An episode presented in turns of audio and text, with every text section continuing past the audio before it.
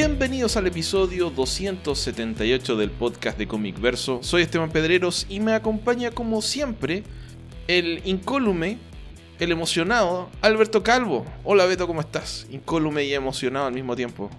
Eh, eh, eso sí, suena complicado, pero bien, bien, gracias. sí, sí, no, no, no, vamos por las heridas metafóricas, Beto. Sí, eso tiende a complicar las cosas, mejor no, no pisemos ese terreno. Ok. ¿Qué tal tu semana, Beto? Hace una semana que no hablamos. La verdad, sí, esta semana no hablamos, aparte de la vez que grabamos. Sí, grabamos el lunes y lunes 10 y ahora estamos grabando el domingo 16, así es de que prácticamente una semana. Seis días. Sí. Seis días. Ok. Eh, bueno, veo que no quieres decir nada al respecto. Mi semana estuvo marcada por comer un par de cosas que puse ahí en mi Instagram y Beto porque dos meses viviendo en el departamento, dos cortes. Hoy día estaba limpiando una placa de fierro y dije, ay, ¿cómo muevo esta cosa? A ver, la voy a empujar con el dedo. ¡Ah! Y, me corté. La otra vez me corté con un cuchillo, ahora me corté con un eh, fierro oxidado. Así que espero que no me dé gangrena.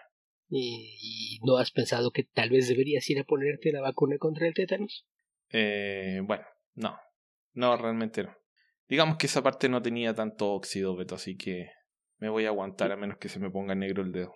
¿Qué tanto es tantito? ¿Ah? ¿Qué tanto es tantito? No lo sé. Es, es una frase que usamos acá como para decir, ah, o sea, sí, se está desangrando, pero no creo que se muera.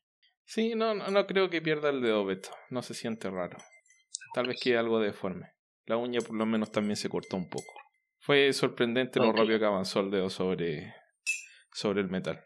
Esperemos que esto no se convierta en un famosas últimas palabras o algo por el estilo. Ya, ya llevo varias de esas, Beto. Ok. Ok. ¿Qué te parece si empezamos a responder preguntas en esta tarde dominical veraniega en Santiago? Que estuvo bastante agradable, ¿no? Llegamos a los 26 grados hoy día. Ok. A, a veces se me olvida que que, estamos en distintas temporadas, porque por acá en general ha estado haciendo bastante frío los últimos días. Ok. Pero bastante frío para usted, la verdad es que. Es, cualquier cosa que esté por debajo de 15, de 15 grados centígrados, cualquier cosa abajo de eso ya cuenta como frío. Son unos chillones, güey. 15 grados, ¿de qué hablas? No mames. Eh, para alguien que vive en los trópicos, e, esos son situaciones extremas. Ok. Uno no tiene la culpa de que tú vivas tan cerca de la Patagonia. Por, favor, Beto, no estoy cerca de la Patagonia. Para nada. Estás mucho en más cerca. En términos relativos, sí, estoy más cerca que tú, pero no cerca no estoy. Ok, La, relatividad aquí es lo importante. O, sea, estás a. ¿Qué te gusta? ¿Menos de la mitad? ¿Menos de la tercera parte, quizá, de la distancia que estoy yo a la Patagonia? Entonces tú estás cerca de la Patagonia. Yo no. Nosotros usamos la, la Patagonia como ejemplo porque es algo que está lejos, muy, muy lejos. Sí. Sí, no, Santiago tiene un clima, eh, bueno, ya lo he explicado varias veces, el invierno es muy helado, el verano es muy caluroso, las estaciones bastante marcadas, aunque eh, se ha ido eh, enredando el tema con el cambio climático. Sí, normal. Ok, Israel el Dark Ortiz, Israel 781, creo que esa, esa es la pronunciación. Saludos, como parte de la resistencia en Twitter les mando mis preguntas. Les iba a preguntar sobre el dibujante Justiniano, que había sido de él, pero ya vi lo que le pasó. ¿Le gustaba su dibujo? Eh, wow, sí. Buena pregunta, Israel. Em, para el que no tenga idea, búsquelo. Él tuvo un problema eh, judicial bastante escabroso, por cierto. Eh, términos de si me gustaba su dibujo, sí, sí me agradaba, lo encontraba Em, distinto e interesante, bastante dinámico, bastante agradable, la verdad. Pero bueno, no, no lo extraño tampoco. Sí, era. Vamos, no, nunca lo habría puesto en la lista de mis grandes favoritos, pero sí me parece un artista bastante capaz, pero bueno, pues ahora sí que, que las razones por las que terminó alejado del medio. Creo que ah, son la clase de cosas que hacen que no lo extrañes. Piensas en que hay muchísimos artistas que pueden suplir ese talento dentro de la industria y no nos metemos en problemas de, le estamos dando muchas vueltas, no, no entramos en detalle nada más. Eh, fue arrestado por posesión de pornografía infantil en primer grado. es, es dejémoslo ahí ya. Si quieren más detalles y, y demás, pues eh, adelante, pero si, si, no me alegro, pasó nada más unos pocos años en prisión y, y luego iba a tener como 10 años de libertad condicional. Entonces, según yo, pues ya está en, en libertad y, y, lo que sea, pero pues tiene que ir a, a firmar periódicamente para que la gente sepa en dónde está. Sí. Ok, Beto. Otra pregunta de Israel el Darko Ortiz, que me parece que se transformó en personaje de Futurama. ¿Qué opinan sobre el extraño caso de la aparición de Constantine? Supongo que será Constantine, Beto, a varios creativos que trabajaron en el título. ¿Y qué opinan sobre el caso del aumento en la popularidad de este personaje? ¿Creen que sea a partir de la película con Keanu Reeves? Por cierto, tienes que usar la contracción Israel, ¿eh? si vas a decir de él, a menos que sea pronombre él tiene que ser del, no, no de él. Eh, a ver. No sé de esto de las apariciones de Constantine, Beto, no tengo idea. No sé, tú que tienes una eh, infinidad de conocimientos anecdóticos almacenados. ¿Sabes algo de lo que está hablando? No tengo idea. Yo, yo lo vi eso y fue que, o sea, a un Constantine de verdad se le han manifestado algunos creativos o de qué demonio está hablando. No tengo idea. Ok. Nos vas a tener que dar más contexto, tal vez un, un, link a alguna nota o algo por el estilo. No, no tengo idea de qué estás hablando, la verdad, así que no. No, bueno, podríamos intentar opinar al respecto igual, Beto, porque lo podríamos hacer, pero. Mira, siempre nos podemos salir con, con, el chiste fácil. ¿Qué, ¿Qué pasó? ¿Se le apareció Sting a alguien? sí. para que no lo sepan, nada más ahí para, para aclarar esto, eh, la apariencia original de, de, John Constantine estaba inspirada en el look de Sting durante los años 80, a inicios de los 80, de aquella época en la que aún existía The Police. Eh, sí, que fue hasta cuando, mediados de los 80, 87, 88. Pues depende a quién le preguntes, porque ya para aquel entonces ya estaban peleados, ya no se soportaban, pero oficialmente sí desaparecieron en la segunda mitad de la década. Ok. Sobre el aumento de popularidad del personaje, Mm, no estoy seguro de si hay un aumento de popularidad del personaje o, un mayor uso del personaje por parte de DC, que, que me parece que es lo, más lo segundo que lo primero. Em, obviamente que el hecho de que el personaje aparezca más y en, historias que son más eh, de mainstream, más de, digamos, de consumo habitual, eh, facilita que entre en conocimiento de más gente, que sé yo, que participe dentro del universo superheroico. Por más que lo duela a mucha gente, eh, vende bastante más Justice League Dark de lo que, de lo que vendía, no sé, en el último tiempo, no, no en su mejor época, Hellblazer. Así que por ahí puede ser que haya un aumento de, de popularidad. Yo creo que es un personaje útil para un tipo de historias que querían contar. Por eso decidieron integrarlo al universo DC y bueno, y de ahí lo, lo expandieron hacia la serie de televisión, algunas películas, entonces em, creo que es un prototipo de personaje que es útil para cierto tipo de historia y por eso se, se, ha, se ha utilizado bastante más y eso le ha dado mayor llegada con bastante gente. No sé qué tanto más popular sea que, que antes. Más, más bien yo creo que es una combinación de cosas, ¿no? Está esto de y que justamente al haber aparecido en medios hay más gente que lo ubica, entre la película de, Keanu Reeves, que pues realmente no, no, no tiene mucho de Constantine, o la, la, aparición después en las series de televisión de, de lo que conocemos como el Arrowverso, pues eso seguramente le, le, dio un poquito más de visibilidad con gente que a lo mejor no lo conocía. Y por otro lado está el, el tema de que poco a poco muchas cosas que, que eran muy oscuras de, de, los cómics que solamente gente muy dedicada al medio conocía, se fue haciendo más mainstream. Entonces, sí, entre eso y, y, que sobre todo de repente por ahí aparecieron algunas celebridades que le hacían ruido a algunos títulos de vértigo, pues me imagino que, que se combinó un poco para darle una mayor visibilidad, que resultó eh, como, como efecto de lo mismo en que DC tratase de, ocupar al personaje en, en, formas más visibles que, que su serie de vértigo nada más. Mm. Sí, ahora claramente había un plan de parte de DC, o sea, eh, cortaron la serie de, de Hellblazer porque habían eh, intereses creativos de, de, parte de utilizar al personaje dentro del universo DC. Y eso antecede al, a varios de los proyectos con los que el personaje se ha hecho popular. Así que creo que era un tema ahí simplemente de que en editorial querían volver a contar con el personaje. Eh, porque en, en, realidad su rol, ¿quién, lo, ¿quién más lo podría cumplir? Creo que aparte de Satana, Nadie, porque otros místicos de DC son bien fomes. Por ejemplo, Doctor Fate, Spectre, eh, digamos, como dinámica de grupo. Madame Sanadu, Doctor Occult, Mystery. eh, Phantom Stranger. Y Jason Blood es mucho más interesante de Etrigan, pero Etrigan no es el típico protagonista, menos en una eh, historia grupal. Así que creo que justamente era eh, el rol para el que lo querían. Sí, sí, en términos generales esa es la idea. Eh, muchas veces con tenían historias de superhéroes y necesitaban algo sobrenatural, al que usaban era al Phantom Stranger, creo que era el, el más común de ellos, Mm. porque pues sí, Mystery y el Doctor Occult son de corte mucho más oscuro, y No, no. en el caso de, de Mister- Satana, pues, Mystery? Mystery es el personaje de, de que, que publicó por su cuenta Ditko, ¿no? no, ese es Mr. A. Ok. No, ¿Cuál es Mr. E Es el cuarto miembro de la brigada de las gabardinas. Ok, no lo recuerdo esto. ¿No, ¿no recuerdas a la brigada de las gabardinas? No. es, es un grupo que le, le ponen ese nombre en la serie original de los Books of Magic. Son los cuatro seres místicos que se le aparecen a Timothy Hunter. Son el. Phantom Stranger, el Doctor Occult, eh, Mystery y John Constantine. Porque en las versiones de Ah, Vértigo, los cuatro usan gabardina.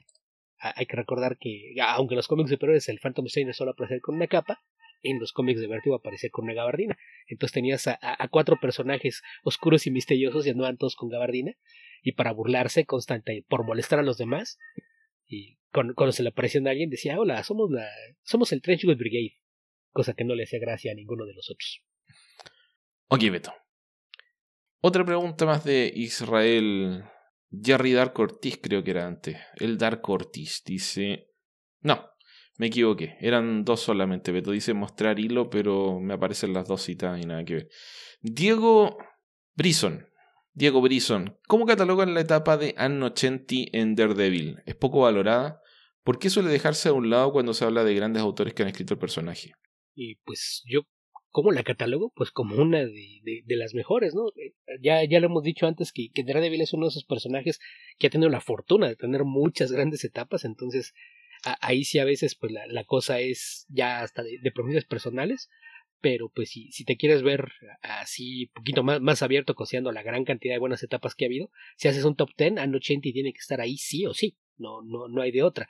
Y si se le considera poco valorada, pues también depende a quién le preguntes, porque la, la cuestión es que como no tiene la, la fama que tiene, por ejemplo, la, la etapa de, de Frank Miller, hay que tomar en cuenta que la mayoría de la gente se refiere a todo lo que pasó, digamos, de los Marvel Knights para acá, a las cosas eh, relativamente más recientes, ¿no? Los últimos 20 años, por, por decirlo de alguna manera, y antes de eso solamente te, te toman como referencia la etapa de, de Frank Miller, entonces como que cae en esa etapa oscura que, que, la gente tiende a ignorar, que, que, después de que se fuera Miller hubo algunas buenas etapas en, en, la serie y quizás la de Anoche sea la, la, mejor que se da eh, durante bastante tiempo, por lo menos hasta, hasta la de Cal Kiesel y después ya, ya viene lo, lo, de Marvel Knights. ¿Y que por qué se le deja de lado? Pues está la otra, que es una de esas cosas que a mucha gente no le gusta que lo digamos, pero hay que insistir porque es la verdad. Hay un sector muy fuerte del fandom y de la supuesta prensa especializada que tiene unas ideas medio misóginas. Entonces, no, pues como una ¿cómo vamos a poner una mujer en la lista de los mejores escritores del débil? Dice escritores, no escritoras. Si quieren inclusión, que pongan una nueva o algo así. Bueno, sí. Pero también creo que hay un. Eh, un desconocimiento en general de las etapas de Daredevil. Porque diría que tal vez una buena porción de la gente leyó eh, trozos de Daredevil. Digamos, las, las recomendaciones de Daredevil. Entonces Anno Chanti viene un tiempo después de Miller, en una época en la que tal vez no mucha gente hablaba de, de Daredevil, la verdad. Sí, que es eh, la, la, parte final de, de los años 80. 80, es... 90, no fue hasta el Guardian Devil que Daredevil se puso hasta cierto punto de moda nuevamente.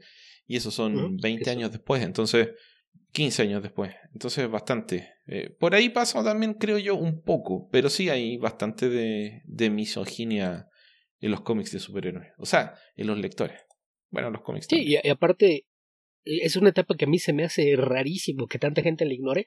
Porque es cuando se da el, el cambio artístico, el, el, gran salto de, de, John Romita Jr., ¿no? De pasar de ser un, un artista que parece estar emulando a los artistas de una generación atrás y empieza a tomar su propio estilo es, justamente en, las páginas de Daredevil, que desde que llega al título Ano le tocó trabajar con, con una selección de artistas así como que, que brutal, ¿no? Porque primero tuvo algunos números de, relleno, números eh, medio salteadones, como que no, no estaba decidido que iba a ser la, la escritora regular, entonces no había un equipo creativo como tal. Entonces recuerdo que su primer número lo dibuja Barry Winsor Smith y después hay números dibujados por Sal Buscema, Kit Pollard, eh, Kit Giffen, Rick Leonardi y, ya eventualmente llega John Romita Jr.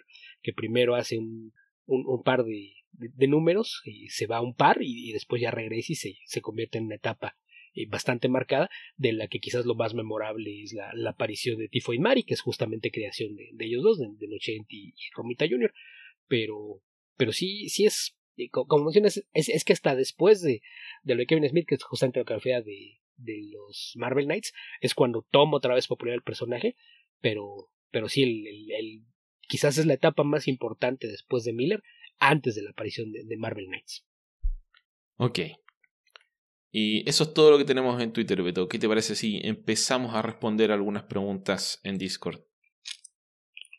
Eh, como, si tuviéramos muchas en Discord, este no, no, no, no sé. ¿Cuál, es el, afán de querer darles protagonistas? ¿Qué, qué, qué tantos son 25 o 30 preguntas que hay por allá? No, no es como si Nada, quiera darle salida. Son, las que se nos quedaron pendientes de la semana pasada, más todas las que llegaron esta semana. Algo así. Que partimos con Tío Koi. Agents of Atlas. ¿Quiénes son? ¿Les gustan? ¿Y cómo entrarle? Uf. Eh, esta fue una que nos saltamos porque si, si era así, ya en nuestra etapa de... tenemos unos minutitos que, que, que, respondemos y le, le sacamos la vuelta porque e, es una historia un poquito enredadona porque son personajes surgidos en los años 50 cuando Marvel Comics se llamaba Atlas Comics. De ahí es de, donde viene Atlas el nombre y fueron eh, revividos eh, de, de, distintas maneras. Recuerdo que en, una, en un número de la serie original de Wadif habían hecho una historia, fue lo, lo, primero que apareció ya con, con, el sello de Marvel y después de eso no volvieron a aparecer como por 30 años. O, sea, por ahí es Jeff Parker, Beto. Es Jeff ah, Parker. 2005. De Jeff Parker con varias miniseries de, de los Agents of Atlas, que es como estos... Eh, estas historias que tienen eh, favoritismo entre los fans, pero que no tienen popularidad en el mercado. O sea, ninguna miniserie de Agents of Atlas vendió demasiado, pero fueron muy buenas. Y eh, la gente las, las pedía, alguna gente, unos pocos. Así que fueron cuántas, por lo menos tres. Según yo, sí, al menos tres, tres series. Y, aparte, también una de las razones por las que a lo mejor mucha gente los, los ignora es porque le, tocó en la época de, de las grandes eh, macrosagas de, Marvel, ¿no? Por ahí les tocó estar en época de Secret Invasion, Dark Reign y cosas por el estilo, entonces pues de, repente era cuando eh, llegabas tú a una tienda de cómics y te encontrabas con que Marvel estaba publicando 70, 80 títulos al mes, pues de repente sí se perdían. Y a lo que me refería que aparecieron en un What If en los años 70. Fue, la, la, vez cuando Marvel los, los adoptó y de una u otra forma reconoció que eran parte de, la continuidad de su universo y fue de ahí donde los tomó Jeff Parker, que debe ser que como de 2005, la primera miniserie, algo así. Sí, yo diría que sí. Que era, que era con Leonard Kirk como artista, ¿no? Y los personajes, pues a lo mejor algunos los, ubican o, tienen noción de ellos, eran eh, Namora, Marvel Boy, Gorilla Man, y Jimmy Woo y el, el robot Jimmy humano. el líder. Ajá, que es eh, un personaje que a lo mejor lo ubican ya hasta por otras apariciones, porque ya es incluso parte de, del universo cinematográfico Marvel. Estaba el, el, Human Robot, que es eh, M11, y me falta alguien. ¿Quién me falta? Mencionaste al Gorilla, Man. Sí, pero según yo son seis. Tengo Namora, Marvel Boy, Gorilla Man, Human Robot, Jimmy Woo y Venus, es la, la, la que me faltaba. Ok. Em, yo diría que las leas porque no necesitas demasiado para entenderlas. Por ahí creo que la segunda miniserie está relacionada con uno de los crossovers de la época. Pero en general se mantenían dentro de su propio. Em, dentro de su propia historia, autocontenido. Así que valen harto la pena los Agents of Atlas si es que no son de lo mejor que sacó Marvel en esa época.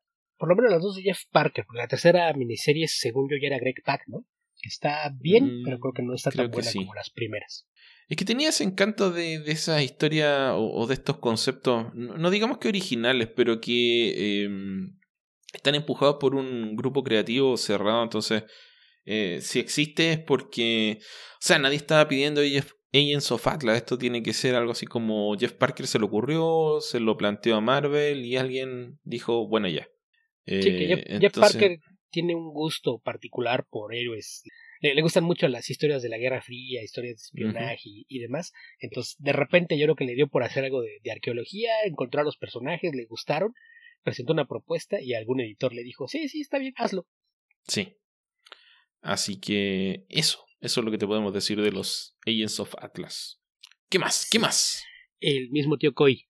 Moyo, el personaje de X-Men. ¿Qué rayos? ¿Les gusta? ¿De dónde viene? Es demasiado raro para mi gusto. Ok, pero tú eres nuestro experto mutante oficial.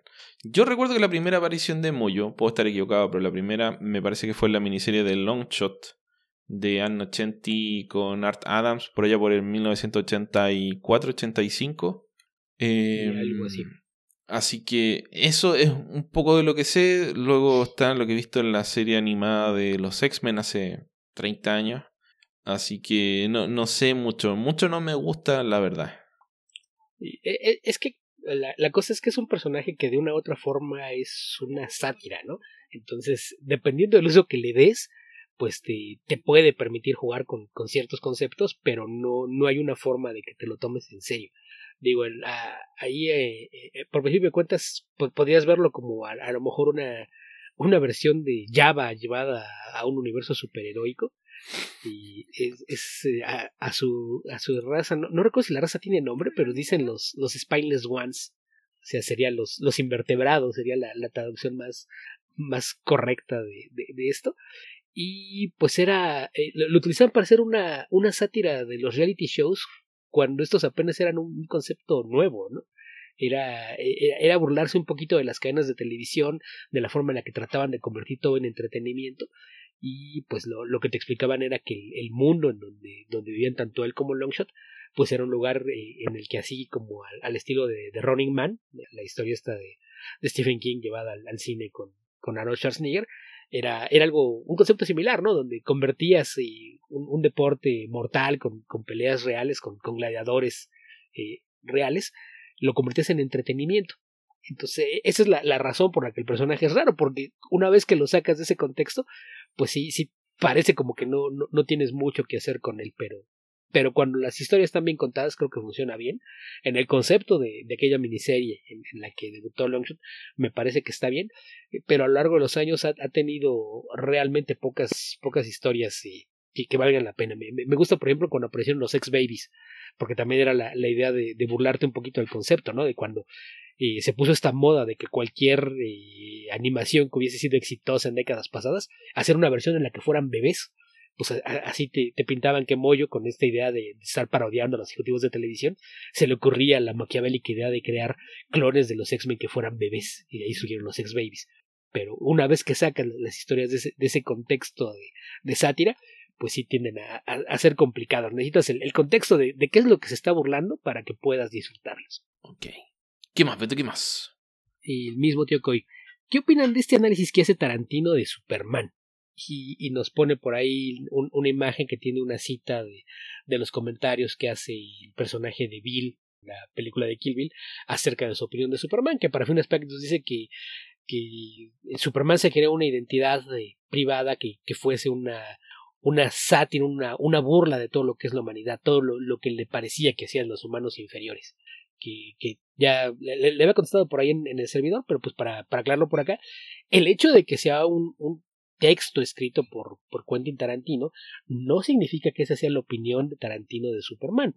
Es la opinión que tiene Bill de Superman. Y esto es parte de una construcción de personaje. Eh, eh, es la, la, opinión que tiene una persona que es eh, egoísta, egocéntrica, que es incapaz de, de pensar en, el bien de los demás. Y, pues para fines prácticos funciona un, un, poquito como la visión del ex Luthor, ¿no? Si es un personaje superpoderoso, ¿por qué querría hacerse pasar por humano? Solamente que se esté burlando, es lo único que tiene sentido.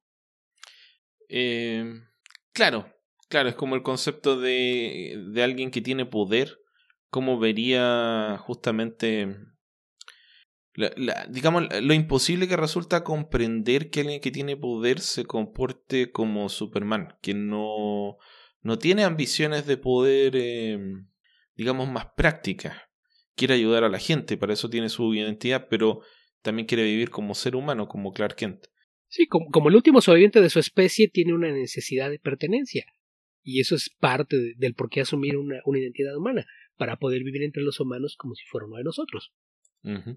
Así que no, no estoy, obviamente no estoy de acuerdo con la visión que hace Bill, pero bueno, tal vez en ciertas épocas del personaje podría haber sido válida, o sea, no digamos que hay una versión única de Superman, ya hemos hablado muchas veces de versiones bien eh, con las que no estamos de acuerdo respecto del personaje, no significa que no existan o que no sean válidas, eh, existen, que a uno no le gusten es otra cosa, y perfectamente a otra persona le pueden gustar, entonces...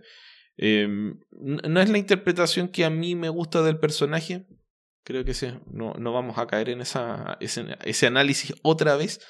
Pero, pero eso, eso es todo lo que puedo decir respecto de, de, eso.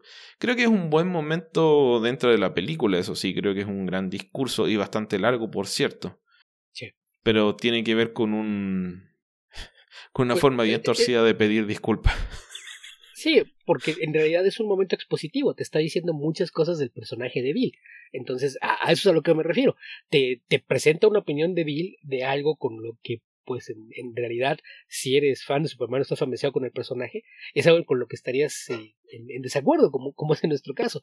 Y que para quien no haya visto la película, no sepa lo que estamos hablando, déjenme leer la imagen. La, cita aquí está traducida. Dice: Clark Kent es como nos ve Superman. Ah, ¿Cuáles son las características de, Clark Kent? Es débil, no tiene autoestima, es un cobarde. Clark Kent es la crítica de Superman a toda la raza humana. E, eso es lo, que dice como parte de un, largo monólogo en, una buena escena. Sí. ¿Qué más, ¿Qué más? Después lo tenemos de Jorge Hernández. ¿Qué opinión tienen de Mark Bagley? ¿Les gusta su arte? Beto, no, no te, no te enfrasques acá, no, no caigas. ya lo, lo, dije, la semana pasada de, de paseita, lo he dicho antes, me parece un, un, narrador bastante competente, pero tiene un estilo que jamás me ha gustado y nunca me va a gustar, y sus expresiones faciales son eh, inconsistentes en el mejor de los casos, y feas en, los peores, y tiene un, manejo de anatomía que, que, que siempre me, me, causa un escosor, ¿no? No puedo ver una página sin, sin dejar de, notar algunos errores, que por ahí recuerdo que alguna vez alguien decía, que, qué es lo que define el estilo de un artista y, recuerdo que algún dibujante famoso decía que tu estilo es todo aquello que haces mal. Entonces en el caso particular de Mark Bagley yo no entiendo su propiedad porque su estilo es muy marcado. Son muchas las cosas que hace mal. Yo creo que te comparte algunas características con John Romita en el sentido de John Romita Jr., de que da la impresión de que en muchos casos no echa el resto, que no se esfuerza. Em, en muchas ocasiones, dime una vez que sí. Me gustaría decir que es inconstante, pero la verdad es que es, bastante consistente en ser malo. Lo que pasa es que yo lo conocí dibujando los Thunderbolts y me parece que sus primeros números en los Thunderbolts son bastante buenos. Eh, por bastante tiempo creo que dibujó bastante bien esa serie.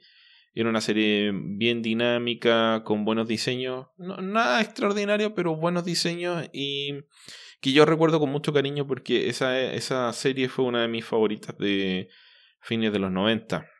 Entonces, por ahí te diría que esa parte, esa época me gustó.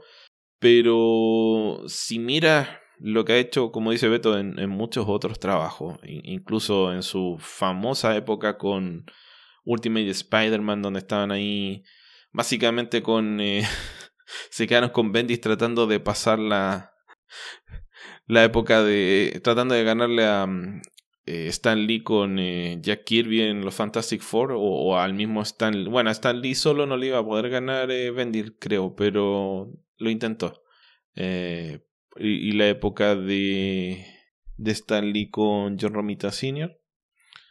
en Amazing fue como que en una época están estirando el chicle tratando de quedarse ahí más tiempo nomás solo por romper el récord pero pero bueno no, no es uno de, de los dibujantes favoritos de Beto y yo te diría que ah, es muy acotado el trabajo del que me gusta.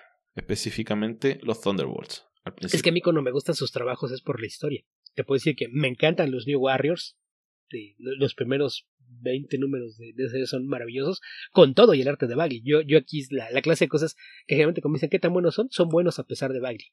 Y lo mismo me pasa con los Thunderbolts. Y lo mismo me pasa con el primer par de años en, Ultimate. Creo que es, es de esa clase de, de, artistas que es más que aprendas a tolerarlo más que apreciarlo, pero me imagino que también una de las razones por las que es muy popular es porque eh, por la edad de muchos lectores contemporáneos les tocó que fue uno de los primeros artistas de, de Spider-Man que conocieron y, y, de ahí como que le agarraron cariño al estilo, pero sí, la, la verdad es que sí, sí dibuja feo. O sea, creo, creo que podríamos decir que Mark Bagley eh, es tu Howard Porter. Más o menos. Algo así. O, o, sea, o sea, la clase de artista que ha estado en buenos cómics, pero los cómics no son buenos por él. Son buenos incluso a pesar de él. Claro, exactamente. Lo mismo que siento bueno. hacia, hacia Howard Porter, Beto. ¿Qué más? Sí. ¿Qué más? ¿Qué más? ¿Qué más, el, Beto? ¿Qué más? El mismo, el mismo Jorge Hernández. ¿Saben por qué dejó de funcionar la app de cómics digitales de DC? Sí, porque lo cerraron. Porque se dio el, cambio con todo esto de, de, la movida de DC Universe, que en Warner se dio cuenta de que estaban ofreciendo servicios duplicados y necesitaban consolidar, sobre todo por la cantidad de dinero que estaban perdiendo de forma muy estúpida en muchas cosas, pues fue parte de, de eso y pues reabrieron ahora DC Universe, desapareció como como servicio de, de, contenido de streaming, pero ahora ofrecen cómics digitales, pero solo está disponible en Estados Unidos. Entonces, a, ahí sí se supone que tienen planes de expansión, pero pues si, si no han terminado de abrir HBO Max a todos los territorios, y imagínate lo que va a tardar en, en mover su, su aplicación de cómics, que es algo que sabemos que tiene un mercado mucho más reducido. Sobre todo porque no tiene un catálogo tan amplio como el de Marvel Unlimited, por ejemplo. Sí, sí, lo cual siempre es un, un pero. Si, si, hubiera, si hubiera más material, probablemente sería más atractivo para muchos lectores que conocieran el servicio y se podría convertir en, algo eh, de, lo que podrían tratar de colgar un poquito de la popularidad de, de lo que hacen en otros medios. Ok. Jorge Hernández, ¿les gusta ir a convenciones a conocer artistas y escritores? Sí. ¿Les gusta obtener autógrafos y o fotos, ya sean pagados o gratis, de artistas y escritores? Eh, pagados no, la verdad. Eh, no tengo tanto afán por los autógrafos. Obviamente que... Mira, en general no, no tengo el afán de que si hay 20 autores voy a conseguirme un autógrafo de cada uno. Si hay uno que me gusta, voy a buscar ese en particular. Entonces, eh, no, no, no comparto ese comportamiento con otros autores, que, o sea, autores, fans, que solamente quieren autógrafos quieren, y, llevan 50 cómics o 100 cómics y quieren que se los firmen todos y hacen la, la fila varias veces si es que tienen un límite de cómics. O van y se embarran al resto y ponen ahí su lote de 200 cómics y que se los firmen todos al, al esclavo. Azótenlo para que firme más rápido. Eso no me gusta en lo absoluto. Prefiero más estar ahí cerca y escuchar lo que conversa con otra gente o hacer una pregunta de vez en cuando si es que es posible. Si no, no, no tengo más afanes que eso cuando voy a las convenciones. Pero hace tiempo que no voy a una. La última fue La Mole, que fuimos con Beto hace ya dos años y un poco más. Poco menos de dos años en realidad. Fue en, en marzo de, de 2020. Ok. Y sí, en mi caso es algo similar. Para mí la, la idea del autógrafo, la foto, es el recuerdo de, de un momento. O sea, no, no es que me interese tanto que me firme algo, pero si tengo oportunidad de, de conocer a algún artista o escritor cuyo trabajo me, me, gusta, pues igual que Esteban, prefiero poder conversar un poco con ellos, a, a, a hablar de, de, su trabajo, o, o, incluso por, por mi labor ahí como intérprete y, y entrevistador, pues me, me, tocó poder conversar y, y, conocer un poquito más de algunos de ellos, pero pues el hecho de, de, de tener fotos o cómics firmados, pues para mí es, es como que un extra. Y, por ejemplo, para, para poner en perspectiva, nunca he comprado cómics que, que vengan firmados porque para mí la, la, idea de que esté firmado, el hecho de que alguien lo haya firmado, no tiene el mismo valor que pensar que me lo firmó después de, de que compartimos algún momento de, de, una u otra forma. Entonces, eso. Entonces, y con el caso de los pagados, pues es lo mismo, porque eh, aunque entiendo por qué muchos eh, artistas eh, cobran por, por, los autógrafos o las fotos, eh, no, no me parece que, que sea la, la, la, razón por la que deberían hacer las cosas. Entonces, sí, ahí sí, por ejemplo, los que te dicen el primer autógrafo es gratis y los demás te, te cuestan, ahí lo veo un poquito más comprensible, porque si tú quieres ir y platicar con él y que te firme una cosa, perfecto, ya el que quiera tener más autógrafos y que luego muchos son los que los revenden, pues ahí sí entiendo que se cobre, pero yo en particular muy, muy rara vez he, he pagado por alguna firma. Sí. Y eso en términos generales, ¿han conocido algún artista o escritor que se portó mala onda? ¿O quién ha sido el más buena onda que han conocido? Mala onda, no, nadie. En mi experiencia personal, no. Creo que tal vez lo más cercano a eso fue bueno, no voy a decir el nombre, pero digamos que en Sudamérica y en Chile en particular existe cierta cultura respecto de las convenciones de cómics que no es exactamente la misma que tiene la gente que va habitualmente a las convenciones en Estados Unidos. Digamos que los artistas van a las convenciones no solo porque quieran conocer a los fans, sino porque es un mercado secundario en el cual pueden conseguir bastante, bastantes ingresos en un par de días. Por eso hay muchos que viven del circuito de las convenciones, pero las convenciones en, en Sudamérica em, no tienen, eh, no generan la misma, eh, el mismo rédito económico. Puede que haya uno que otro fan que llegue, que gaste un buen dinero, pero en general diría que son más de, de conocer y de entrevistas eh, o de paneles. Y mm, si vas con la idea de que vas a, mm, a obtener ingresos como los que podrías obtener en una convención en Estados Unidos, puede que te decepcione. Eh, ahora, no es el caso, la mayoría está bien informado al respecto y ajustan sus precios en consecuencia, venden esto, venden lo otro, y algunos que ni siquiera venden cosas, o sea, van claramente a, conocer a los fans, así que depende un poco del enfoque. Y me tocó estar presente con un artista que la verdad no me llama mucho la atención ni me interesaba demasiado, pero que eh, vino con esa actitud que yo digo no, no tiene nada de malo realmente, pero fue un poco más desagradable en términos generales. O sea, hubo un día de la convención en que simplemente ya se aburrió y se fue. Porque no, no estaba consiguiendo lo que él quería. Buena onda, muchísimo. Diría que la gran mayoría son muy, muy buena onda, mucha paciencia, eh, muy buena disposición a conversar con todo el mundo. Y recuerdo casos extraordinarios, pero que todo el mundo los conoce, que los vio, eh, va, probablemente va a decir lo mismo que son Alan Grant y Norm Brayfogle, que vinieron, no vinieron juntos, vinieron con bastantes años de diferencia. Alan Grant vino el 90 y... no, el 2000. Y Norm Brayfogle no recuerdo qué año fue, pero debe haber sido cerca de 2010, un poco antes tal vez. Y en el caso, bueno, en ambos casos tuvieron muy buena disposición, estuvieron ahí conversando con todo el mundo, firmando todo lo que les pidieron.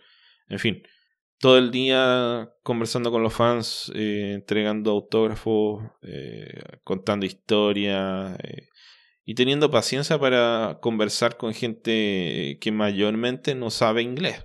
O sea, o, tiene un dominio muy limitado del inglés. Entonces, y tratando de poner atención, parando oreja, teniendo mucha paciencia con la gente.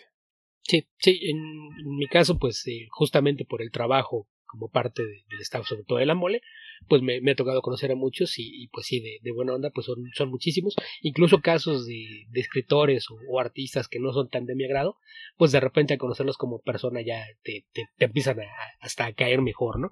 Pero, pero sí, en general lo, lo de alguien que, que, se portara mal o, hiciera cosas que, que me parecían pruebas, pues este, este, este tema, lo, que menciona Esteban, de, de que a veces eh, se presentan en eventos más con, con la idea de obtener ingresos, y, luego están los casos de, de, los que cuando no les va bien se, se ponen a, hacer cosas que resultan improbables. El caso más sonado que, recuerdo por acá es el de Arthur Soydam, que la primera vez que vino le fue muy bien. Traía un montón de, de prints, eh, sobre todo de portadas de, de, Marvel Zombies, y vendió muchísimo. Entonces, la siguiente vez que lo invitaron, que fue dos o tres años después, él venía con la idea de que iba a volver a vender las mismas cantidades, y, trajo otra vez muchísimas cosas para, para vender, pero pues resulta que, que pues si, si tienes 50 portadas de los Marvel Zombies y ya vinieron todos tus fans y te compraron esos 50 y no tienes productos nuevos, pues obviamente ni siquiera tus fans tienen nada nuevo que comprarte.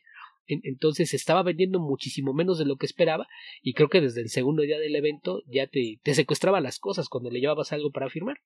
Y te secuestraba, ah, me, me voy a firmar mi cómic, y así, agarraba el cómic, lo ponía debajo de su brazo y decía, pero antes cómprame algo. Entonces era como poner la expresión para que, que le compraran algún print o algo a, cambio de, que firmara algo. No estaba cobrando por la firma, pero de una u otra forma la, la estaba condicionando. Entonces, pues e, e, eso es un problema. Que, que, por fortuna acá, por, por la forma como funciona la convención, no puede hacer algunas de las cosas por las que es eh, famoso o más bien infame en Estados Unidos, que es que acostumbra a llegar temprano a los eventos para robarse el espacio de los artistas que habían, tenían un lugar asignado junto a él. Así de que si le asignan una mesa, él llegaba temprano y se agarraba también la mesa que estaba a su derecha y a la izquierda para montar un, stand gigantesco y poder eh, desplegar todos los prints y cosas que llevaba en exhibición. Y, por ahí incluso tuvo encontronazos con, algunas otras figuras. Mark fue el que sí le fue echar bronca. Oye, tú, desgraciado, si hay gente que pagó por su espacio, ¿por qué les robas la mesa? Y cosas por el estilo, pero sí, sí soy Damés de, de los que tiene fama de, de ser conflictivo. Ok, bueno, él también, eh, él era la persona de la que estaba hablando Beto. Ah, ok, entonces, entonces nada más se, confirma el, el hecho.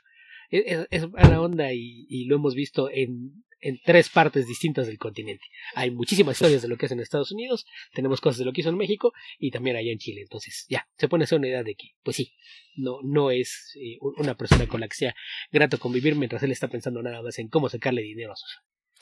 Sí, Ok, Beto. Seguimos con las preguntas de Jorge Hernández. Estaba escuchando el, pod, el número 190 de su podcast. Dice que de abril de 2020 y comentan sobre Diamond y cómo las tiendas tenían algunas peticiones para mejorar las ventas o algo así. A grandes rasgos. No sé si ya hablaron sobre esto, pero ¿saben qué pasó?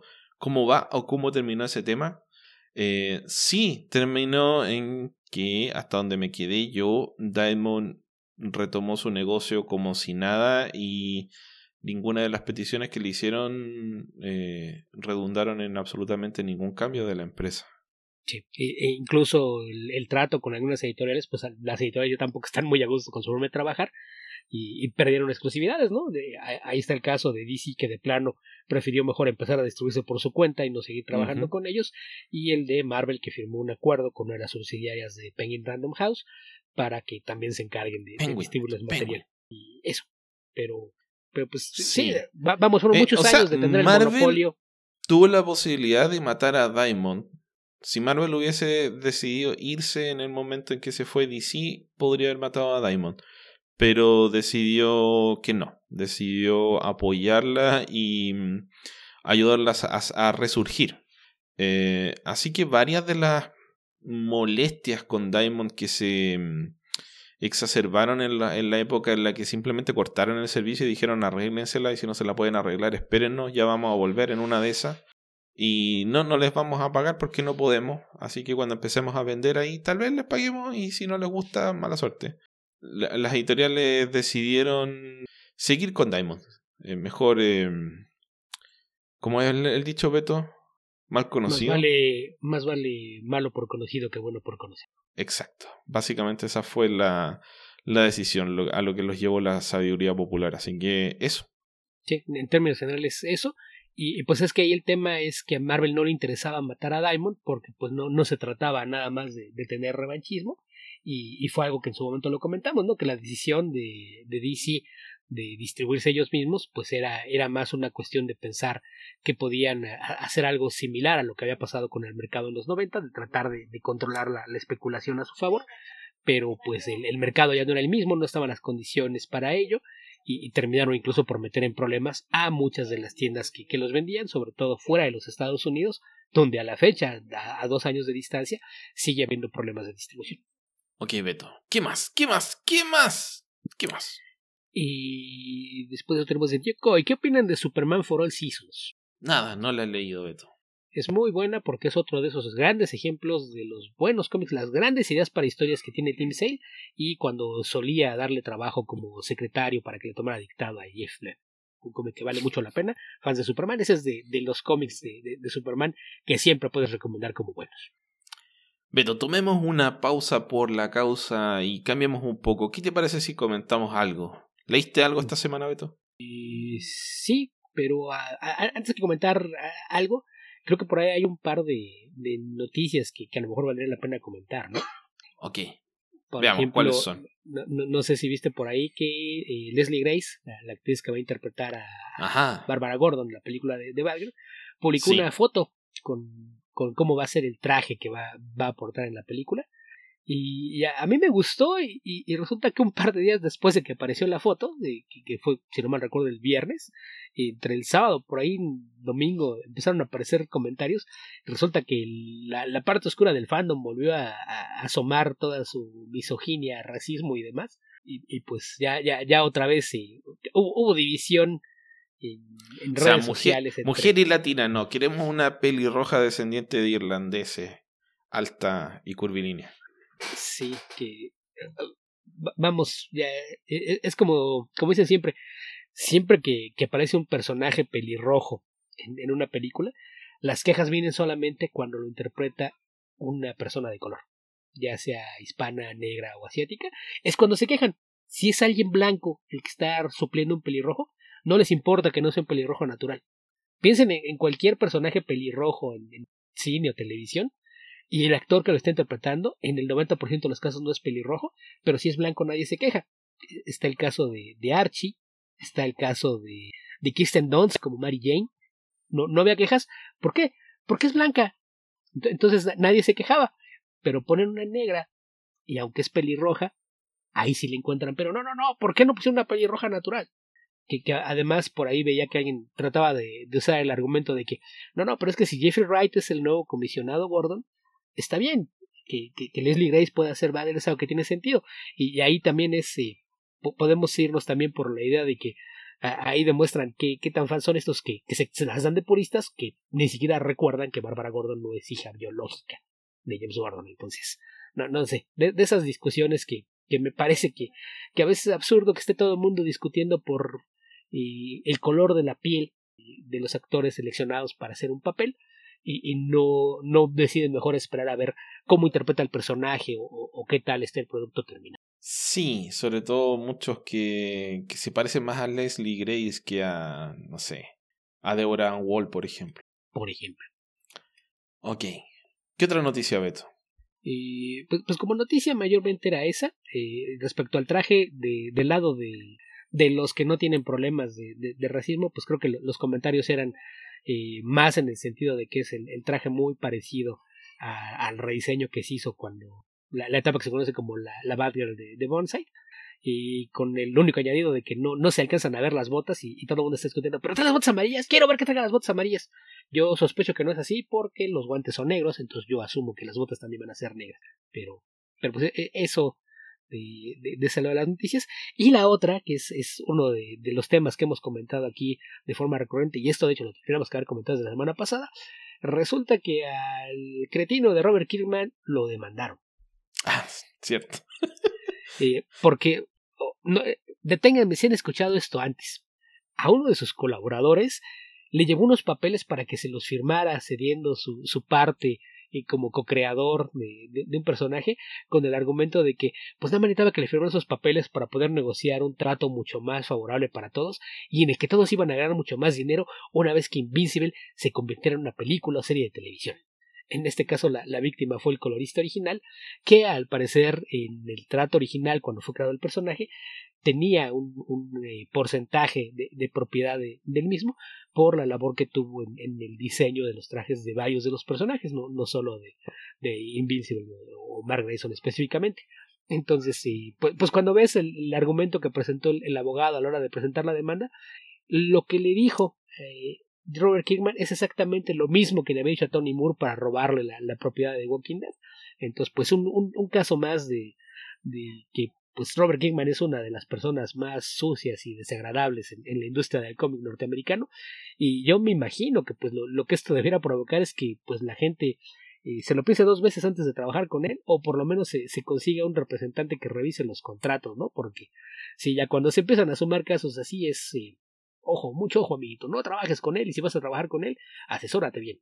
Sí, sí, o, seguir trabajando en Skybound, ¿Qué, qué gracia tiene Beto a pesar de que te reconoce la creación, por otro lado no es tuya. Sí, te, la reconoce, creado por Flanito, Flanito fue total, pero porque yo se la encargué. Pero me pertenece igual. Sí. Si nada, nada más dice, sí, sí, tú lo hiciste. Igual y no te va a valer un quinto que, que tú lo hayas hecho, pero, pero tú lo hiciste. Porque es de mi propiedad. Ok, Beto. Eh, seguimos con un par de preguntas más antes de que comentes algo que hayas leído esta semana. Ok seguimos con JJ 2049. Con eso de que prácticamente existen versiones de muchas películas superiores que no han visto la luz, ¿hay alguna que les gustaría ver? En mi caso sería la rumorada versión de 2 horas con 40 minutos de Batman Forever.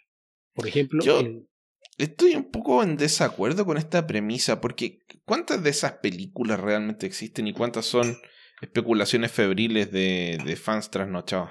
Eh, eh, es que cuando te dicen es que hay un corte de dos horas con cuarenta, si generalmente los rough cuts son así de largos, es, por ejemplo, el, el rough cut, el, corte inicial de la primera película de Harry Potter, duraba tres horas con cuarenta y cinco minutos.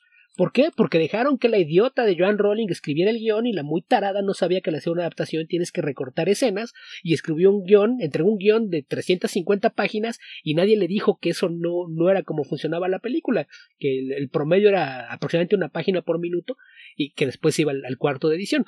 Entonces, generalmente cuando te dicen es que hay un corte de dos horas y media, hay un corte de tres horas, sí es cuando filmaste todo.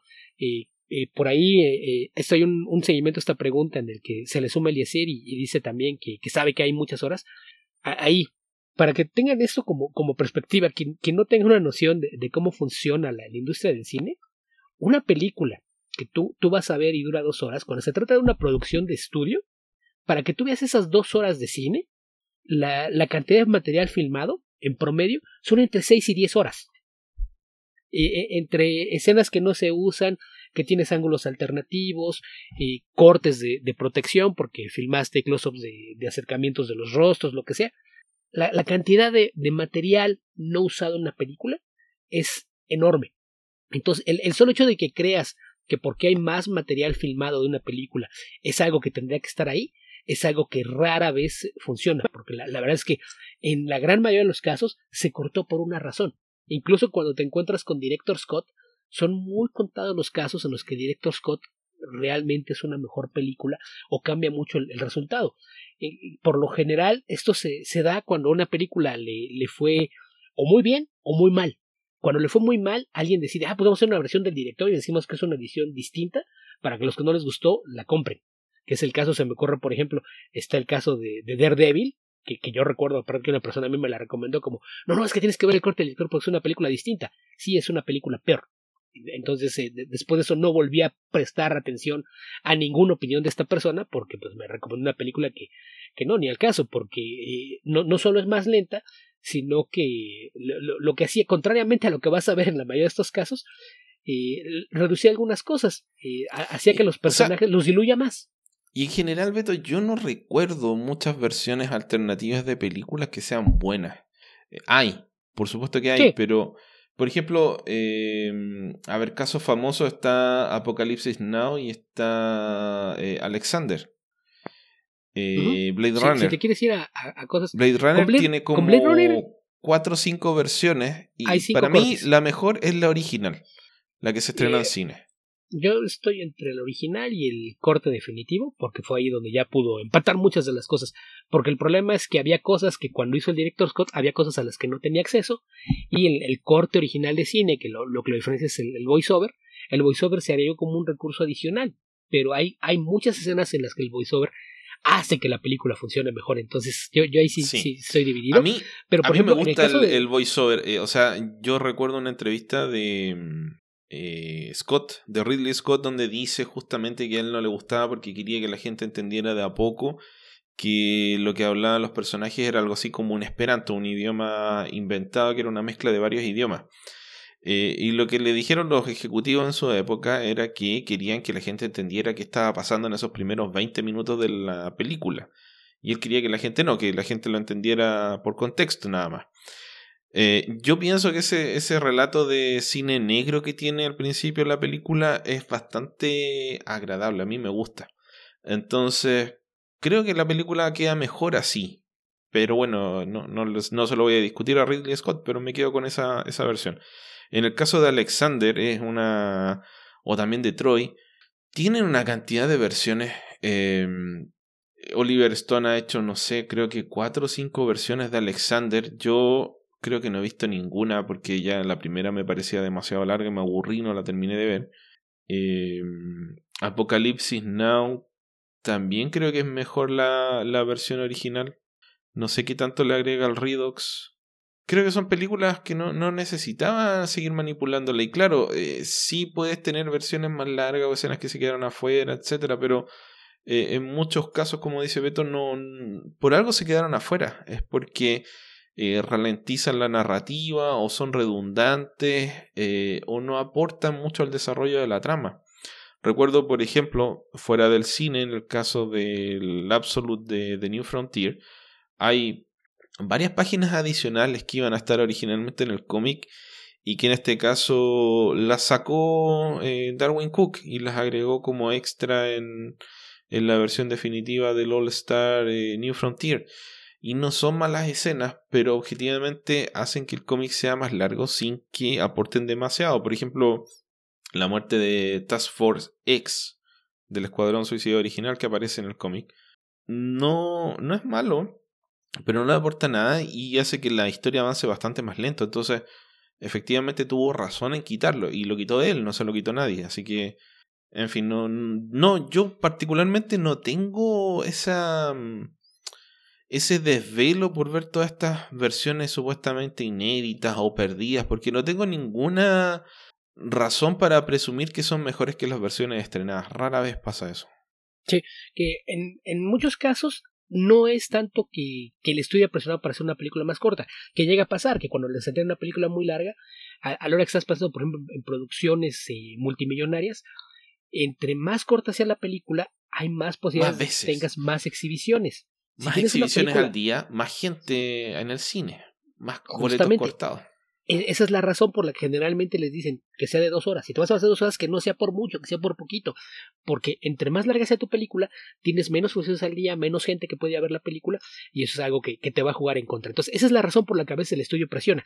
Y hay casos en los que a veces el mismo director, en el guion, la escena estaba bien y la escena fluía. Y una vez que empiezan a editar la película, se dan cuenta de que la película se siente larga, y hay escenas que dicen, ok, esto sí está bien, pero ya no está aportando nada a la historia y, y, y, afecta el ritmo narrativo. Y esa es la razón por la que muchas escenas se recortan o se hacen más cortas o se cambian por una versión de una conversación que te diga la información que necesitas sin necesidad de, de contarte una escena tan larga. Esa es la razón por la que generalmente se hacen las ediciones. Y son muy, muy contados los casos en los que te da una versión más larga, realmente te da una mejor historia. Un caso que a mí, por ejemplo, me gusta mucho la versión larga es de, de Professional o El Perfecto Asesino que la, la, versión larga son como 40 minutos más y fuera de una escena y que es eh, bastante incómoda cuando ves a, a, una muy joven Natalie Portman tratando de seducir a, a Jean Reno, que es eh, bastante perturbadora la idea. Más allá de eso, la película me parece que es mejor, le, le aporta algunas cosas extra al desarrollo de los personajes. Eh, está el caso, por ejemplo, de Kingdom of Heaven, ya, ya que hablábamos de Ridley Scott, que el problema con, con la, la, película que se estrenó en cines es que de repente hay partes donde sientes como que hay saltos que, que te obligan a dar un salto de fe y tratar sí, tú de llenar los corte de lo abrupto. que pasó. Y la, la, razón es que la película era muy larga y terminaron por, por cortarla tratando de dejar la historia al mínimo. Y cuando ves el director Scott, te das cuenta de que los saltos no eran tan abruptos, sino que el, problema es que para contarte la historia tan ambiciosa que te estaba contando, sí requería de bastante más tiempo. Entonces, e, ese es un caso.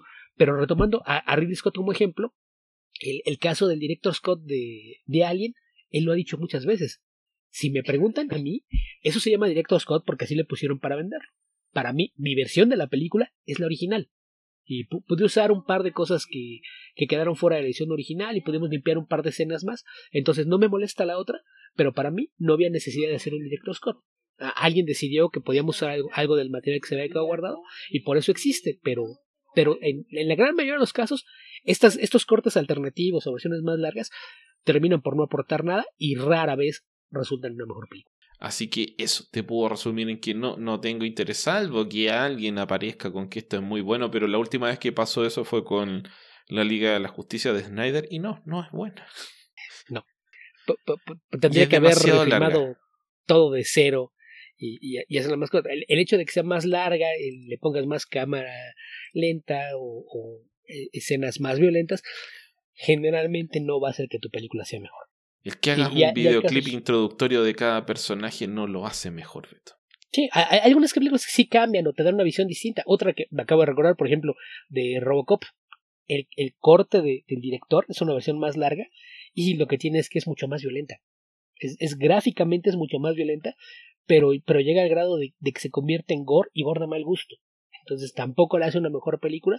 Nada más, si te parece que no había suficiente sangre y violencia en Robocop, pues la, la versión eh, reeditada por Paul Verhoeven es muchísimo más violenta, pero no es una mejor película. Entonces, e esa suele ser la, la tendencia general. Muy rara vez una película en versión extendida resulta mejor que la versión que, ya conocías. Hay, hay casos eh, que, que, llegan a ser distintos, pero, pero son los menos.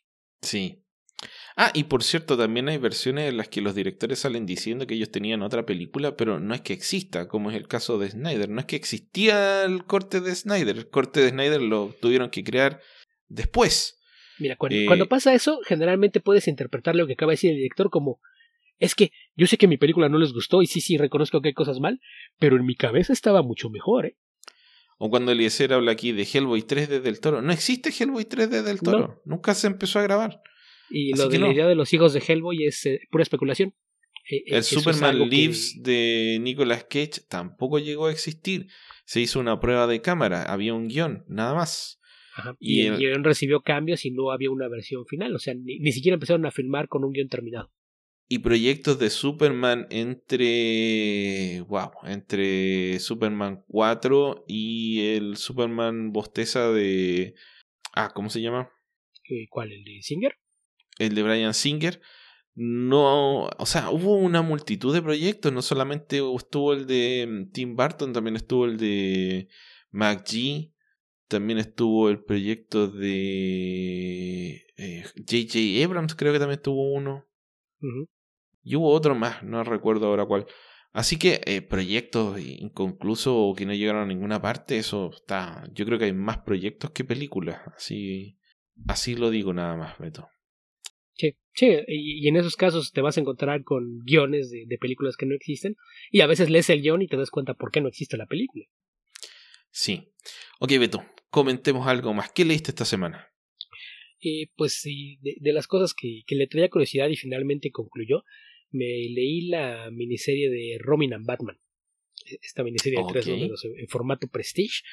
Que es eh, de, estas cosas que de repente me, me causa sentimientos encontrados el que estén neceando en, DC con revisitar historias que te han contado una y otra vez, en este caso el, el origen de Robin, que, en particular en este caso me, me, me hacía un poquito de ruido porque me gusta mucho el, el Robin Year One, por ejemplo, que es, eh, te, te, muestra los, los primeros eh, días de, Dick Grayson operando como Robin.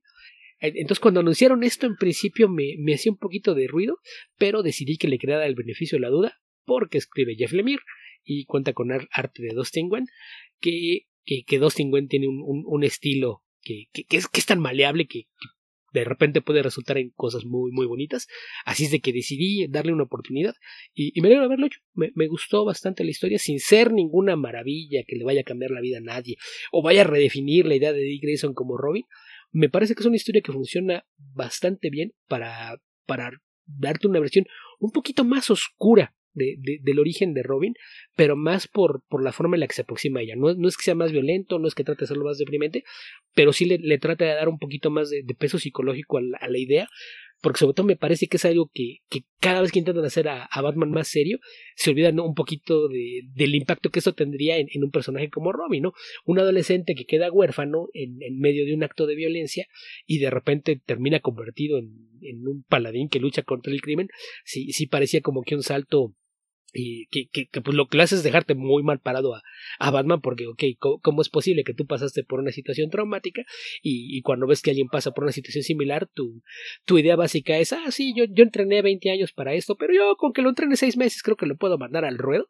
Eh, eh, es, algo que, eh, insisto, por eso a veces cuando piensas demasiado en la lógica detrás de las historias de superiores, te, te encuentras con, con situaciones que no tienen mucho sentido. La rompes. Sí, eh, es algo que suele pasar y entonces me, causaba curiosidad ver qué era lo que quería hacer Jeff Lemire con esto y creo que juego un poquito con eso, pensar un poquito en, la psicología de, Dick Grayson al momento de, de que es eh, recogido bajo el ala de, de, Batman y termina convirtiéndose en Robin y lo, lo, que hace es que explora un poquito desde un poco antes, entre la muerte de sus padres y que se convierta en Robin y lo hace a, a través de mostrarte el diario de Dick Grayson eh, la, forma en la que él está registrando lo que le está pasando por la cabeza en ese periodo de su vida. Entonces, en ese aspecto me parece que la, la historia funciona bien, creo que aporta eh, algunas cosas interesantes al, al mito, a, a, la idea de, de, de, lo que es Dick Grayson y cómo fue que terminó convertido en, el asistente de, Batman. El, estilo de, de Dustin Gwen, a lo que me refiero con lo de maleable, es que de repente hay, hay páginas en las que te, te proyecta un poquito toda la, la idea de la inocencia, de, de, lo que puede ser un, niño y, su forma de ver el mundo. y, cómo contrasta con los momentos más oscuros de cómo es que termina convertido en un vigilante. Entonces, en, general me parece que es un, cómic bastante bien logrado, creo que, la, historia vale bastante la pena. Entonces, eh, pues esto se publicó como una miniserie de tres números en, formato Prestige. Me imagino que, ya debe haber planes para que haya por ahí un, tomo recopilatorio. Pero si, si les gusta el trabajo de Jeff Lemire, si son fans de, de, Batman y Robin, en particular de, Dick Grayson, creo que es un cómic que vale mucho la pena. Eh, para que no, no ubique a, a, lo mejor así de entrada a Dustin Gwen, eh, pues probablemente lo, lo, ubiquen por las, las series que hizo justamente con Lemire en Descender y Ascender, dos, series de ciencia ficción, y había hecho eh, Lil Gotham con, personajes de Batman, con, con historias mucho más dirigidas a un, público familiar. Pero, pero en general, me parece que Robin and Batman, eh, esta miniserie de tres números, es un cómic que vale bastante la pena. Ok, Beto, yo por fin leí Cosmic Detective. Este, esta novela gráfica de Jeff Lemire, Matt Kint y David Rubin, que fue fruto de, de un em, de un Kickstarter, de un esfuerzo de, de de aporte global de dinero para apoyarlos y que eh, participé ya, no recuerdo si fue el 2020 o fue antes. Y estuve esperando bastante tiempo para, para que apareciera. Finalmente lo liberaron como un PDF. El PDF era, en mi opinión, ilegible. Así que estuve esperando bastante tiempo más para que saliera en versión CBR y por fin lo entregaron. La versión CBR también era ilegible, Beto. ok tuve que abrirla y ordenarla porque lo numeraron sin, agregar cero, sin anteponer cero en el número de cada página. Entonces eso hacía que, por ejemplo, saltaras de la página... Eh, a ver, cuando llegaba... De la, de la 1 a la De la 1 al 10. Al 1 al 10, a la 11, etcétera. Después y volvía porque no, no tenía los ceros antes. Luego al 2 y de ahí vas a la 20. Sí. Exacto. eso. Eso, pasa, eso pasa con esa, esos archivos cuando no los numeras con, eh, sin antes ponerles el cero. Así que tuve que numerarlo completo. Eh, y después me di cuenta, como tengo una pantalla de computador bastante grande, cuando lo estaba leyendo, lo estaba leyendo con dos páginas abiertas eh, y, no estaba bien los impares. Entonces tuve que agregarle una página negra para que para poder leer las páginas correctas digamos, la, la 1 y la 2, la impar y la par correctas, porque me, me, aparecía la par y la impar en vez de aparecer la impar y la par. Eh, a ver, no. Me aparecía, claro, me aparecía la impar y la par en vez de la par y la impar, porque es 1, 2, 3. Sí. La 3 es la, es la par que es la que va del lado derecho, la, o sea, la impar que va del lado derecho y la par que va del lado izquierdo. Eh, estaban al revés, así que eso dificultaba también la lectura. Lo logré corregir y leerme el cómic y decir que no me gustó tanto. En términos visuales creo que es una historia muy muy atractiva, pero por otro lado es es muy poca historia diría yo. O sea, el que se echa eh, esta historia al hombro y la lleva hasta el final es David Rubin, que es el que hace que eh, una historia que es bastante convencional, poco interesante y que no rompe casi ningún esquema, termine siendo visualmente espectacular. Es el tema de evocar la creatividad de Jack Kirby y tratar de llevarla eh, más, lo, más lejos que se pueda. O sea, hay, hay innumerables secuencias donde eh, sí que esté robando exactamente, es un homenaje bien consciente dentro de su propio estilo, eh, es muy, muy atractivo. Hay, hay un montón de conceptos detrás del diseño visual de esta serie que por lo menos a mí en esta primera lectura se me pasan completamente por encima de la cabeza porque eh, veo algunas máquinas que son unas mezclas así como de biología y ciencia pero no tengo idea exactamente el contexto o sea si de repente hubiese alguna imagen, eh, pudieses hacer como un zoom out extremo y ver el contexto donde se desenvuelven los personajes, creo que ayudaría a tratar de darle eh, algún tipo de, de consistencia a la interpretación visual que habría que hacerle de la serie, porque hay varias cosas que después en las páginas finales que hablan de viajes dimensionales y cosas por el estilo, tú dices, ah, pero en el desarrollo del cómic solamente ves que un personaje desaparece de un lado y aparece en otro, pero eh, llegar a la conclusión de que eso es como una dimensión de bolsillo o un espacio extradimensional o que hay, no sé, universos colindantes o algo por el estilo, es, es, es algo que realmente no, no es algo que vayas a concluir necesariamente simplemente de observar las imágenes. No hay indicios que te expliquen que esto se debe entender de una forma u otra. Si no hay un texto de por medio que te diga, mira, acá el personaje saltó de una dimensión a una dimensión de bolsillo que fue construida producto de bla, bla, bla, bla, eh, no hay forma de que te la saques del bolsillo. O sea, no. Más allá de, que hay cómics que recurren a ese tipo de temáticas, también recurren a otras. Entonces no hay por qué llegar a una conclusión versus otra.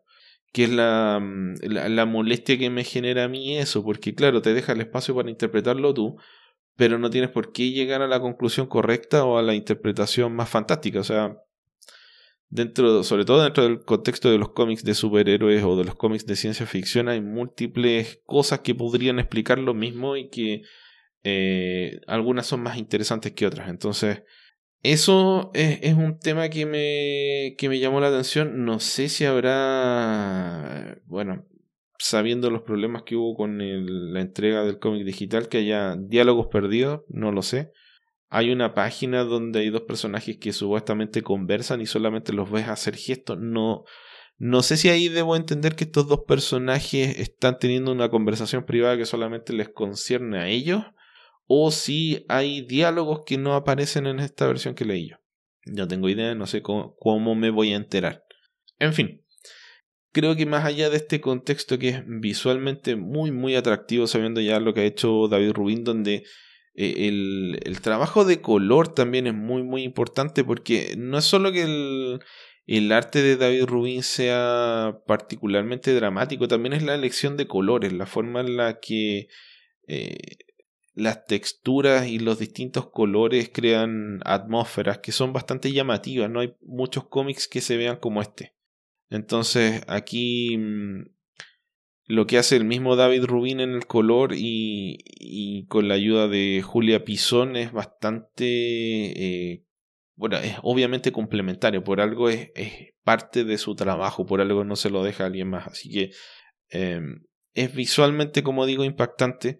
Otra cosa que me molestó es que hay un par de páginas en las cuales los tonos de los colores no están en el mismo tono, entonces ves un splash page donde la mitad de la página es más oscura que la otra mitad que no sé a qué se deberá, no tengo idea si será que uno está en RGB y el otro está en CMYK, que, que suele ocurrir, eh, o sea, crear problemas, pero no veo por qué iba a pasar una imagen de CM, CMYK a RGB. No, creo que esa sea la razón. En fin, ocurrió igualmente. Así que eso, Beto. Eso es lo que puedo decir de Cosmic Detective sin echarles a perder la historia. En la trama básicamente es un detective que trabaja para una agencia secreta que se dedica a investigar la presencia de dioses en la Tierra. Y él les llama a un caso donde, eh, a diferencia de la mayoría que son intervenciones de dioses en la vida de, de los seres humanos. No dioses exactamente, pueden entenderlo en el sentido de los nuevos dioses de Jack Kirby, son como extraterrestres poderosos cuya tecnología es tan avanzada que para nosotros resultan ser dioses. Aquí encuentra a un dios muerto, que es básicamente la forma en la que empieza Final Crisis, cuando, si es que lo leyeron. Y acá se parte con la misma premisa, pero en vez de que intervengan otros personajes superpoderosos, es como que lo hubiese seguido investigando, no sé, Harvey Bullock o algún detective del universo DC. En este caso es un detective, como dije, que trabaja para una agencia especial eh, que no parece tener ningún tipo de, dependencia gubernamental, pero que investiga estos casos.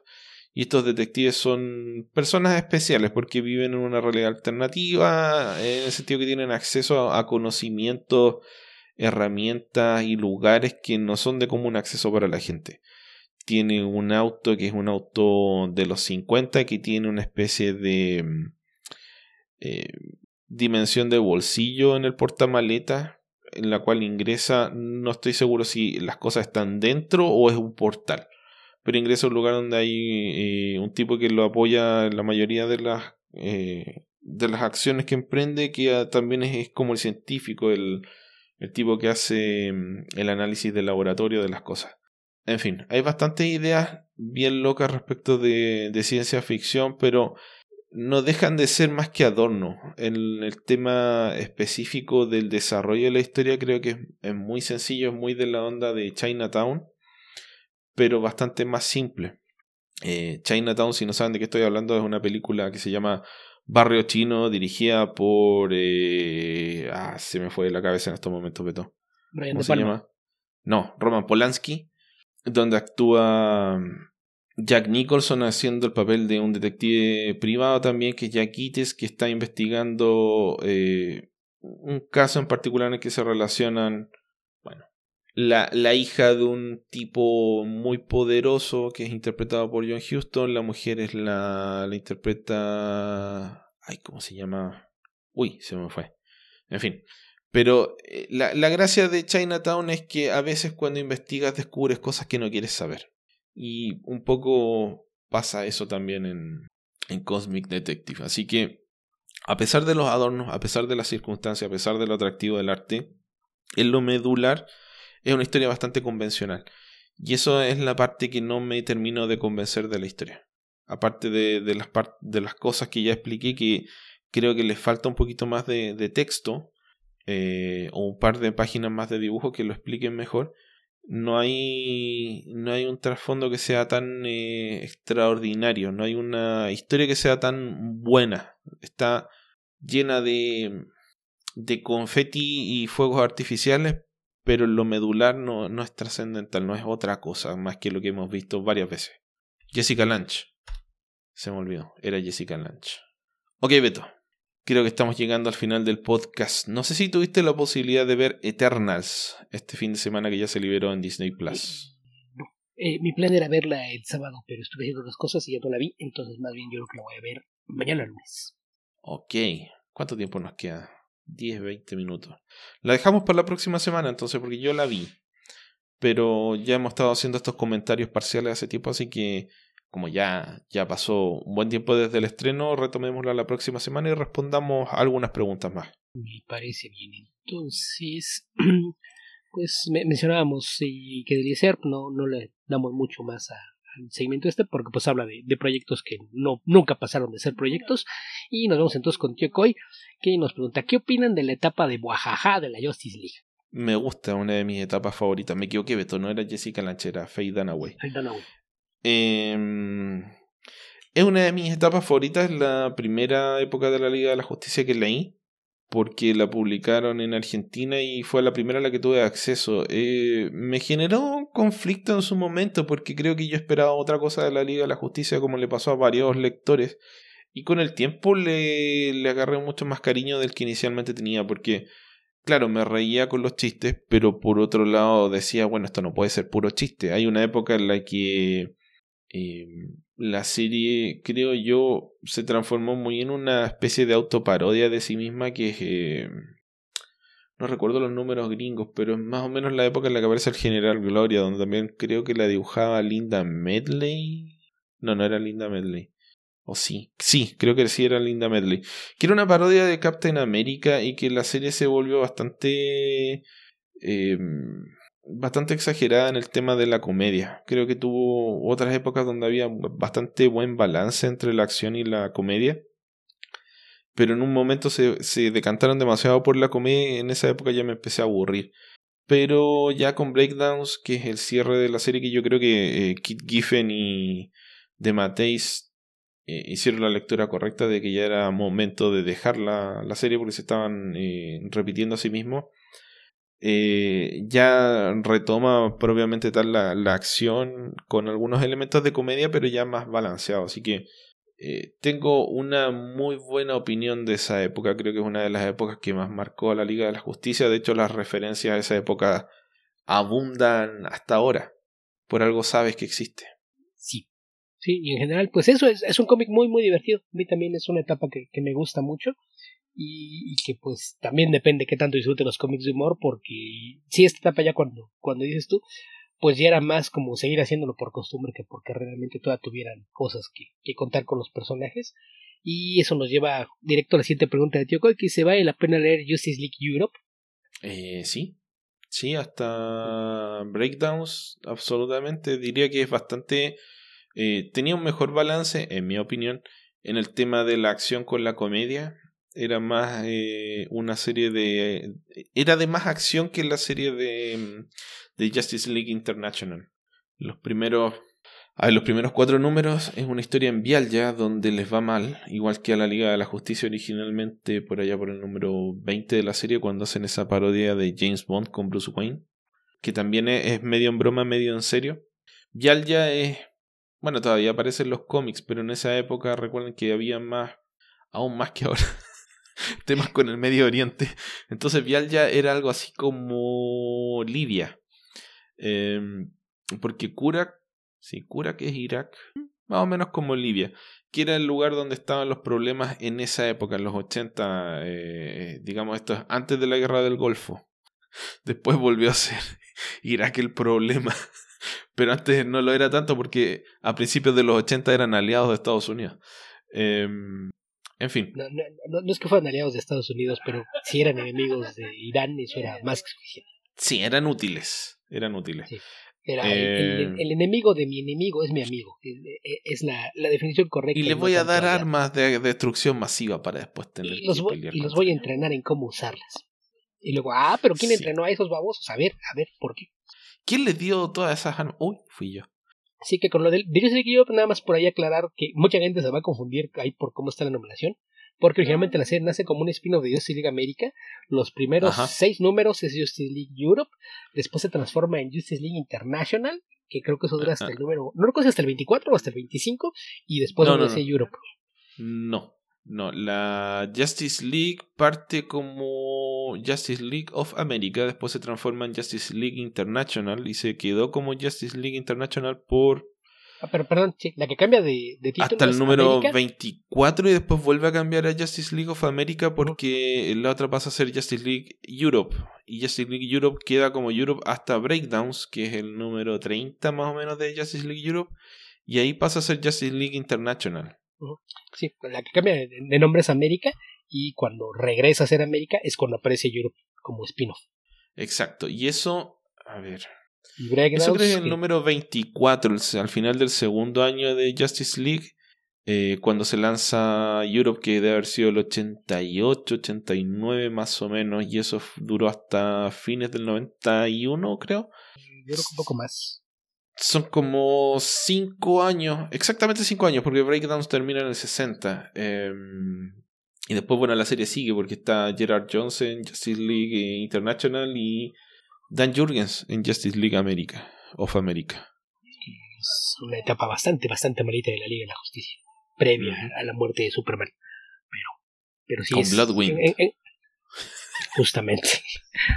y, cuando en retrospectiva te das cuenta de que Bloodwind era de las cosas menos malas de la serie, te das cuenta de que sí estaba muy mal. Mira, eh, tiene un bajón Justice League of Europe más o menos después de la saga de Testdale hasta una saga que se llama The Extremist, que es el número 16 ah, al 20, eh, donde vuelve Bart Sears. Sí. Eh, creo que es lo último que alcanza a hacer Bart Sears en la serie. Después vienen unos cómics con Starro, en fin, hasta Breakdowns.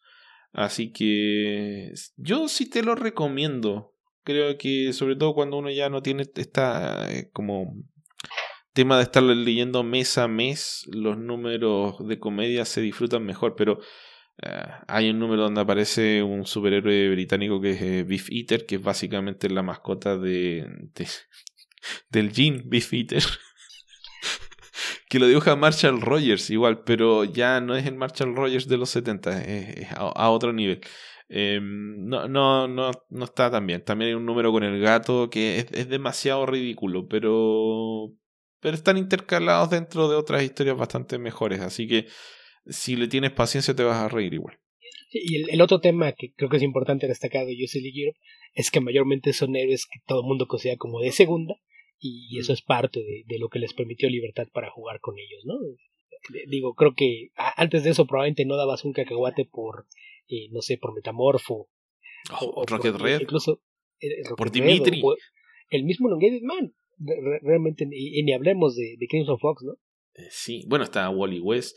Estuvo Animal Man, pero Animal Man después que empezaron las historias más metafísicas de, mm, de Grant Morrison lo sacaron de la serie. Y, agregaron un personaje nuevo que era Crimson Fox. Es que lo, tuvieron que sacar porque imagínate que tú descubres Animal Man leyendo el cómic de Grant Morrison y luego en una tienda lo ves en la portada del Diesel Europe y vas y lo compras. Creo que hubiese sido un, un shock de, de versiones muy, muy marcado. No computo, quedaría marcando ahí sí. 0101010000. ¿Pero, pero, ¿qué, qué, estoy leyendo? ¿Qué es esto? Algo así. Eh, en fin, creo que me alargué muchísimo con esa respuesta. ¿Vale la pena? Sí, sí vale la pena. Bastante. Ok, no sé si alcanzamos una más. Ya, démosle pues una para, más. para cerrar ese bloque de, de Tío Coy, ¿qué buena historia recomiendan de Wolverine en solitario? A ver, no conozco muchas, pero las que conozco que te puedo recomendar son eh, Arma X, que no es exactamente de Wolverine, pero es de Wolverine, eh, de Barry Windsor Smith, que realmente no es la gran historia, pero es muy bonita. Y eh, voy a romper mi, mi protocolo y recomendarte un par de cómics de Mark Millar con John Romita Jr., que son las historias de Enemy of State y Agent of Shield, que son 12 números de Wolverine por allá. ¿Por qué año fue Beto? ¿Como 2003?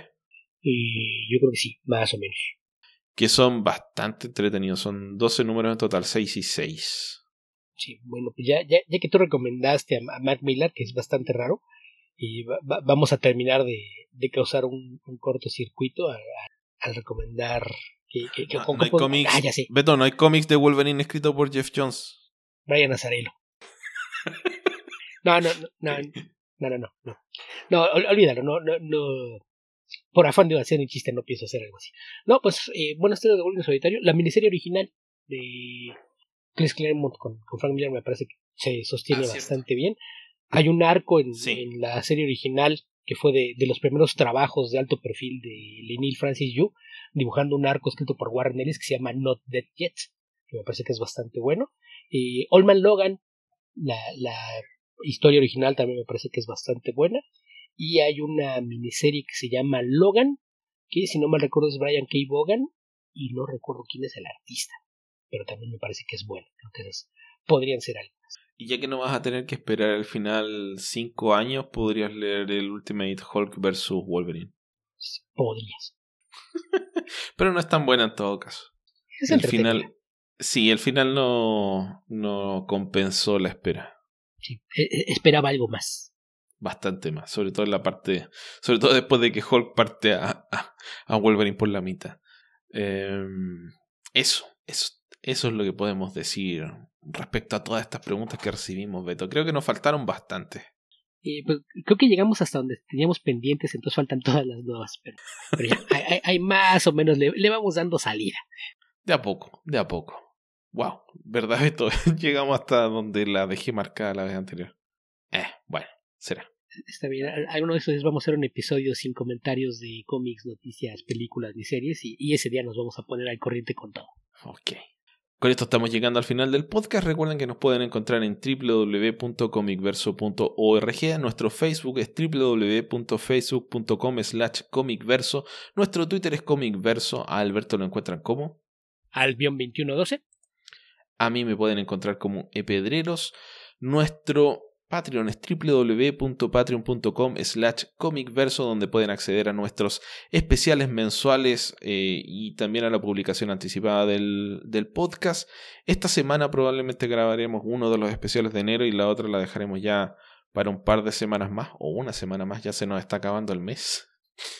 Y, y falta tierra prima todavía, ah, esto va a ser un mes entretenido.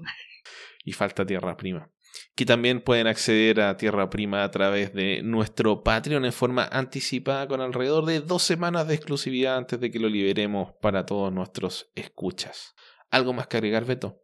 Eh, nada, recordarles que más allá de, quienes nos apoyan económicamente en Patreon, nos ayuda mucho que difundan los enlaces cada vez que publicamos un episodio, ya sea el podcast regular o de Tierra Prima, porque nos permiten tratar de llegar a, a más personas que les puede interesar algo de que hablamos sobre estos temas. Y del mismo modo, les recordamos que ya se pueden calificar los podcasts en Spotify, así es de que también si nos escuchan a través de esa plataforma, les agradeceríamos bastante que nos pongan una calificación, porque sobre todo si es alta, esto permitirá que la plataforma nos ponga como una recomendación a quienes escuchan otros podcasts. Así es, habitantes del futuro, donde sea que estén y cualquiera que sea el momento en el que estén escuchando este podcast, que tengan ustedes muy buenos días, muy buenas tardes o muy buenas noches. Recuerden lavarse las manos, guardar la distancia social, utilizar sus mascarillas, ir a vacunarse cuando les llamen y cuidarse mucho. Hasta la próxima.